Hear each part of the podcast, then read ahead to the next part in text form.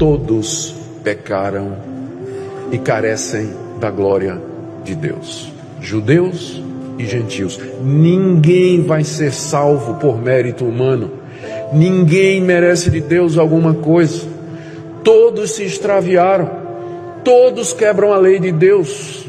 Todos agem contra a luz que, recebeu, que receberam da parte de Deus. Por isso, se Deus não nos salvar mediante o Evangelho, nós estamos perdidos. Não há salvação em nós. Não há como eu me justificar diante de Deus. Não há como eu receber de Deus algum favor com base no que eu sou, no que eu faço. A moralidade não vai me salvar porque ela é hipócrita. A religiosidade não vai me salvar, ela é insuficiente. Não há nada que eu faça que me justifique diante de Deus. Portanto, se Deus não tiver misericórdia de mim, se Ele não me salvar, eu estou perdido.